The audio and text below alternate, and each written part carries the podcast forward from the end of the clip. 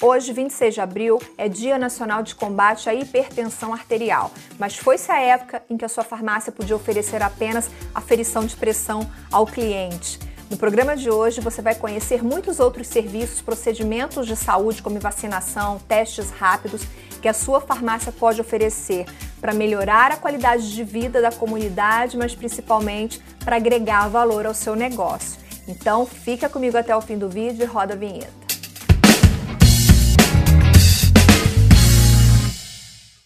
Olá, bem-vindo, bem-vinda, que bom ter vocês de volta aqui comigo. Eu sou Viviane e este é o canal da Ascoferd no YouTube. Toda terça-feira, 19 horas, a gente publica um novo Ed Farmácia aqui para você com um novo convidado. Lembre-se que você também pode ouvir este conteúdo em formato podcast. A gente está nas plataformas Spotify e Google Podcasts. Hoje, 26 de abril, comemora-se o Dia Nacional de Combate à Hipertensão Arterial. Você se lembra de que a aferição da pressão foi um dos primeiros serviços autorizados pela Anvisa com a RDC 44 lá em 2009? Pois é, mas a gente já está em 2022 e existem muitos outros procedimentos, serviços de saúde que a farmácia pode oferecer ao cliente que vão muito além da aferição da pressão arterial e da medição da glicemia capilar para falar sobre esse assunto, para explicar, para mostrar, para falar para a gente quais são esses serviços e procedimentos, eu trouxe a Marcela Martins, que é uma biomédica e assessora científica que entende bastante desses serviços, desses testes, desses procedimentos que a farmácia pode oferecer. Marcela, muito obrigada pela sua presença aqui no Ed Farmácia. Obrigada, Viviane, agradeço pelo convite, é um prazer estar aqui com vocês. O prazer é todo nosso, Marcela. Olha, para quem não sabe, a Marcela, inclusive, treina farmacêuticos para a realização de muitos procedimentos nas farmácias, principalmente aí mais recentemente os testes de Covid-19 e outros, outras centenas de testes que podem ser realizados em farmácias e drogarias. Mas antes de começar a minha conversa com a Marcela, eu já quero te pedir para você se inscrever no canal, ativar o sininho das notificações e deixar o seu like compartilhar também esse conteúdo para todo mundo, porque isso é muito importante para a gente continuar firme e forte aqui no YouTube. Então, deixe seu like e compartilhe. Marcela, foi-se a época em que a farmácia podia fazer apenas a ferição da pressão arterial do cliente, concorda? Concordo. É, nós temos, é, Viviane, um progresso, né, uma evolução. Né? Só para ficar mais fácil, uma linha do tempo. Em 2008, com a RDC 499, a farmácia ela tinha como prestação de serviço desde é, pequenos curativos até também a colocação de brincos. Com o tempo, a gente foi evoluindo e vendo que esses serviços eles passaram a ser um dos possíveis, tá? Com a RDC 44, foi permitido, né, a, a sala de serviços farmacêuticos para fornecer ali para o paciente procedimentos básicos de atenção à saúde, à família, mais tarde, lá para o ano de 2017, a gente já começa com a possibilidade de vacinação, né, aplicação de vacinas. Então, a farmácia não é aquele local apenas para compra de medicamentos, também tem os serviços que estão sendo muito possíveis nessas farmácias, né, engrandecendo muito o serviço e também é, o, o profissional farmacêutico, cada vez mais sendo valorizado. A Marcela comentou, eu também comentei sobre a RDC 44, mas acho que é importante a gente frisar que a RDC 44, apesar de ser a norma que vale atualmente, é reconhecidamente uma norma já defasada. Eu vou até colocar aqui em cima o link de uma entrevista que eu fiz com o Cassiano Correr somente sobre revisão na RDC 44. A gente fala um pouquinho sobre o que vai mudar a Anvisa, até segundo o Cassiano é, está prestes a publicar uma nova RDC atualizada, porque ela chegou à conclusão que não dá para limitar os serviços da farmácia apenas na aferição da pressão, na medição da glicose, na colocação, na colocação do brinco. Então, ela reconhece isso e ainda esse ano, acredita-se que ainda esse ano, a Anvisa publique uma nova RDC que vai substituir a 44 e vai trazer aí um, uma, um leque, uma lista muito maior de serviços e procedimentos de saúde que a farmácia pode oferecer. Marcela, eu queria que você agora desse exemplos para gente sobre esses procedimentos, né? Quer dizer, além da ferição da pressão, da verificação da glicemia, da colocação de brinco, que mais que a farmácia pode fazer assim? Você pode dar exemplos de outros serviços para gente? Claro, posso sim. Então, além desses, nós temos também a possibilidade dos testes laboratoriais remotos, né, que são os TLRs, os Point of Care, é atenção e cuidado do paciente, desde um teste de gravidez até, por exemplo, testes mais requisitados, como a hemoglobina glicada, PSA, é, biomol, que é a biologia molecular, que antes, né, até com a pandemia, ficava restrito ali nos laboratórios, também vai ser possível fazer dentro da farmácia. Além disso, a vacinação, que a gente já citou também, é, teste de biopedância, é, alguns outros procedimentos, né, desde que o farmacêutico ele seja habilitado para poder executar, como procedimentos estéticos não invasivos, né, desde a aplicação da toxina botulínica até também preenchimento com ácido hialurônico, criolipólise, né, mas lembrando que nesse caso em específico, o farmacêutico ele vai ter que ter uma pós-graduação, né, com uma carga horária prática para poder exercer, mas todos os outros é, cursos, por exemplo, vacinação, desde que ele tenha esse curso para aplicação, ele pode também realizar o teste. Aplicação de Botox é um serviço que pode ser feito na farmácia? É, a gente tem essa, é, os procedimentos não invasivos, né? Pro farmacêutico, na verdade, o farmacêutico habilitado, ele poderia. Aqui a gente está falando em relação à habilitação do farmacêutico, mas na farmácia, por enquanto, o que a gente tem mesmo são esses outros, tá? De testes rápidos, biopendância, por exemplo, e citando o que você já disse também, de aplicação de, de colocação de brincos e também esses curativos.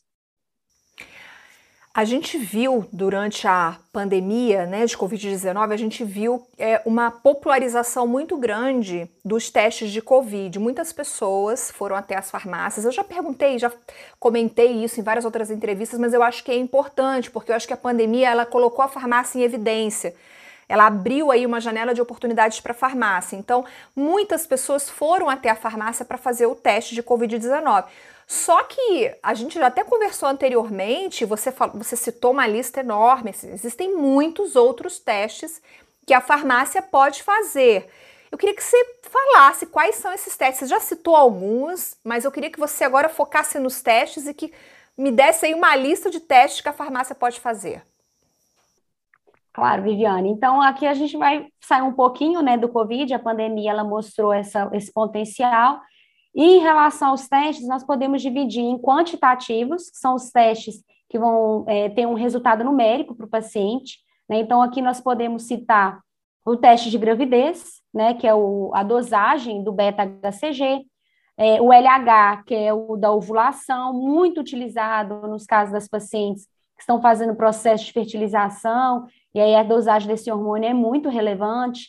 TSH, né, que é um teste para detectar se aquele paciente ele está com alteração no hormônio estimulante da tireoide, então para saber se aquele paciente está com uma condição de hipo ou hipertiroidismo, o PSA, que é para o público masculino, para dosagem do antígeno prostático, hemoglobina glicada, né, que é um teste. O, o PSA Marcela, desculpa te interromper. O PSA é o teste que identifica o câncer de próstata. É, que ajuda né, no rastreio, na verdade, é para o rastreio do câncer de próstata, exatamente isso. Então, para os pacientes do sexo masculino, acima de 50 anos de idade, que tem um histórico familiar, né, de câncer de próstata com parentes de primeiro grau, irmão, primos, tios, né, é, pais, então é importante fazer esse rastreio. Vai auxiliar no diagnóstico, né, não vai definir, mas vai auxiliar. É, então, a hemoglobina glicada, que é um teste que vai ser indicado para pacientes de qualquer faixa etária, né, de idade, qualquer gênero também, para acompanhamento do diabetes, né, para aquele paciente que já tem um diagnóstico e vai precisar fazer o acompanhamento para ver se a medicação está ok, se precisa de fazer alguma alteração, ajuste de dose, por exemplo, é muito indicado. Tem também a PCR, tá, que é a proteína C reativa, Aqui é um marcador de inflamação, então ele é muito utilizado para auxiliar ali o médico né, numa possível infecção causada por um vírus ou por uma bactéria, então ele vai auxiliar.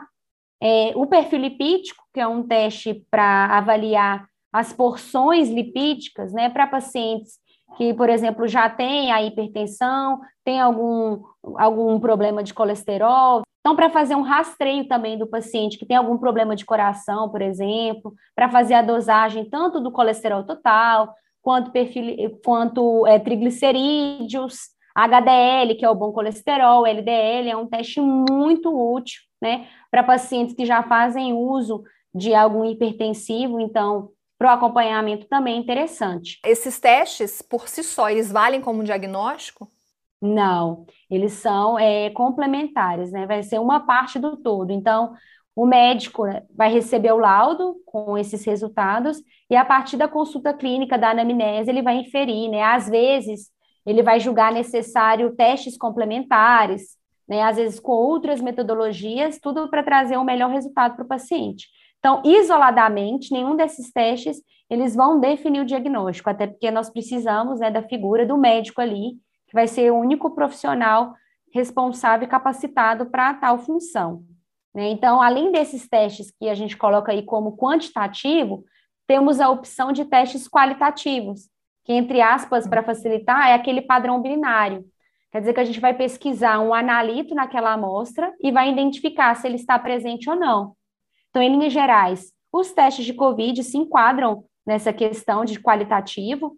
Né? Então, tem teste de gripe, que é o da influenza, tem teste de vírus sincicial, que é de um resfriado, tem testes de infecção sexualmente transmissível, então aqui cabe... O teste de gravidez é um teste qualitativo, não é? Não é o, te... o teste qualitativo não é aquele que tem a linha azul, a linha rosa, não é esse? Exato. Aí o teste de gravidez, é, nós temos esse, essas duas metodologias. Ou você vai fazer da de urina ali, que é realmente os palitinhos, né, para ficar mais fácil, mas tem um quantitativo, que é o que nós temos uma precisão maior por conta da metodologia ser superior. Então, o próprio equipamento ele vai liberar o resultado, por exemplo. É, hoje, hoje existem no mercado muitos, muitos equipamentos, né? Muitos testes, muitas marcas, muitas empresas, muitos fabricantes.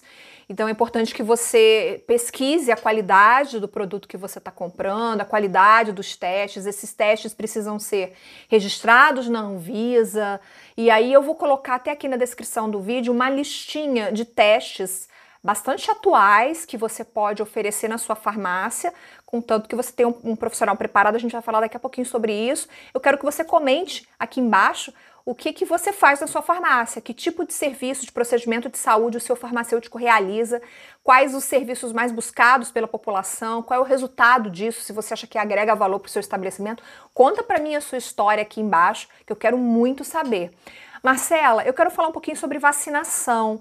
Ah, desde 2017, as farmácias e drogarias elas podem oferecer a vacinação, mas primeiro eu quero saber se é qualquer tipo de vacina, se podem ser todas as vacinas do calendário nacional de imunização e se existe alguma restrição assim em relação a como é que tem que ser a estrutura, o local. Eu queria que você explicasse um pouquinho a questão da vacinação. Perfeito, Viviane. Então, não tem nenhuma restrição, tá? O farmacêutico ele precisa estar habilitado, precisa ter um curso é, prático, né, para aplicar. Desde que ele esteja com essa habilitação, ele pode aplicar quaisquer vacinas, então é algo bem fácil de se ter. Em relação à estrutura, tá, para poder aplicar a vacina, é, não, tem uma, não é exigido, tá, que tenha uma sala exclusiva para a vacinação. Mas é importante observar, né, o que, que vai ter ali na, na visa local, né, municipal, porque tem algumas normas locais, tá? Então, assim, em relação a espaço, eles exigem pelo menos uma, uma sala de 6 metros quadrados para poder fazer a aplicação. Mas adianto que é importante também é, é que essa farmácia ela pesquise né, como que está sendo recomendado na Visa local. Qual é a norma da Anvisa que regulamenta a vacinação, Marcela? Então, a gente tem a RDC 197 de 2017, que vai estabelecer os, os requisitos mínimos para ter esse serviço de vacinação, né, na salinha, né, que a gente pode chamar de salinha, mas a sala de assistência farmacêutica. E tem uma lei também 13.021 de 2014, que autorizou, inclusive, a aplicação de vacinas nas farmácias. Tá, então nós temos aí duas normas para observar: a RDC 197 que, de 2017, que é o da vacinação, e a Lei Federal 3021 de 2014, que também fala da, da vacinação, é isso? Isso, com o artigo número 7, ela vai falar, né, especificamente ali da autorização da aplicação de vacinas na farmácia, né, como estabelecimento de saúde. Bom, a gente está falando de vacinação, mas em relação aos outros serviços e aos outros testes, a gente sabe que a RDC, ela ainda, a RDC 44, ela ainda não foi atualizada. Então, ela fala apenas de poucos serviços, como aferição de pressão e medição da glicemia. Considerando, Marcela, que a RDC ainda não foi atualizada, você vê algum risco para a farmácia se ela quiser oferecer esses outros testes ou não? Ou já é uma prática de mercado e a Anvisa não se importa mais com isso? É, em relação à RDC 44 aí, que nós vamos ter essa atualização, a gente utiliza uma RDC, que é a 302 de 2005, que é para falar dos point of care. Mas é importante que a farmácia, ela tenha um vínculo com o laboratório, para que ela fique dentro ali, é, é, dentro dessa ressalva, né, utilizando essa outra RDC. Porque a RDC 302 de 2005, ela vai justamente é, fazer com que seja possível a realização desses point of care, né, desses testes rápidos em farmácia. Então, até a RDC 44 ser atualizada, é possível continuar com o serviço se baseando na 302. Mas aí a farmácia precisa ter uma parceria com algum laboratório de análises clínicas, é isso? Exatamente, exatamente ela precisa ter esse vínculo com o laboratório, né, que é um vínculo em relação à qualidade, né, também a emissão de laudo, que é muito importante. Bom, é claro que tudo isso que a Marcela aqui está falando é muito importante, mas também é muito importante que você divulgue para a população próxima da sua farmácia, para a comunidade, que você tem os serviços. Porque não adianta você implantar. Eu vejo muito isso, sabe, Marcela? Eu vejo a farmácia monta a sala de saúde, monta tudo e diz assim: ah, não tem movimento, ninguém procura, mas você divulga. O que, que você está fazendo? Hoje, por exemplo, 26 de abril, o que, que você fez ao longo do dia na sua farmácia? As próximas datas de saúde que estão vindo por aí ao longo do ano, já se organizou? Já tem um calendário estratégico? É muito importante que você se organize e divulgue os serviços. Você acha, Marcela, justo que a farmácia cobre por esses serviços para aumentar a rentabilidade da, da farmácia? Sim, com certeza, Viviane. Até porque o farmacêutico ele vai dedicar né, parte do seu tempo para atender com excelência aquele paciente. Né? Então, o paciente ele vai receber um serviço por um profissional, é uma consulta. Então, é interessante sim, até porque ele vai agregar valor à, à, à vida do paciente. Então, esse serviço ele tem que ser sustentável financeiramente, né? Ao mesmo tempo que o farmacêutico deve ser valorizado por realizar, a farmácia também deve cobrar por esse serviço, até para ela ter um retorno, visto também que é um serviço que vai ser importante para fazer com que aumente a lucratividade da loja, se usado da forma correta, né? Igual você já comentou aí, né, nesse momento, né? A farmácia ela tem ali a sala de assistência farmacêutica muitas vezes ela acha que o cliente ele vai procurar espontaneamente pelo teste. Mas não cabe é, a gente deixar isso nas mãos ali do cliente. Né? A farmácia ela tem que divulgar, tem que treinar a sua equipe, não só o farmacêutico, mas a equipe toda, né? desde o pessoal que está ali no, no balcão, os vendedores, para eles indicarem o serviço.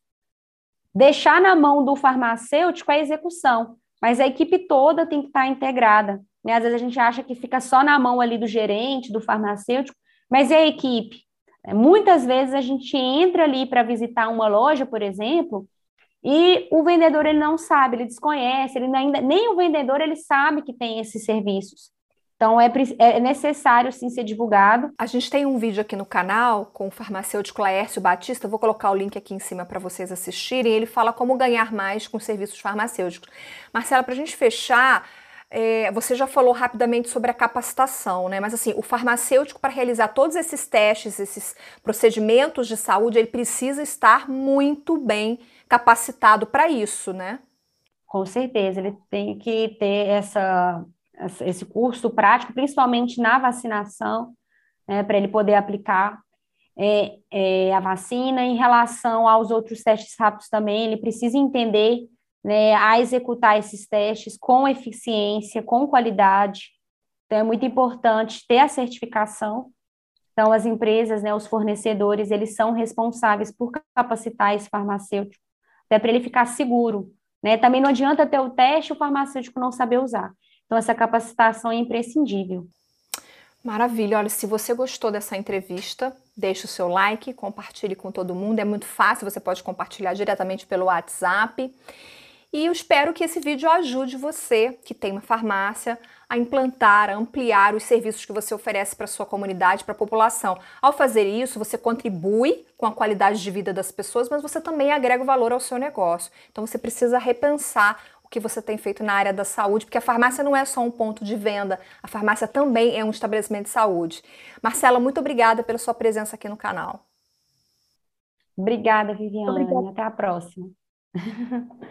Obrigada, até a próxima, Marcela. Obrigada a você pela sua companhia. Eu te vejo no próximo programa. Um abraço. Tchau, tchau.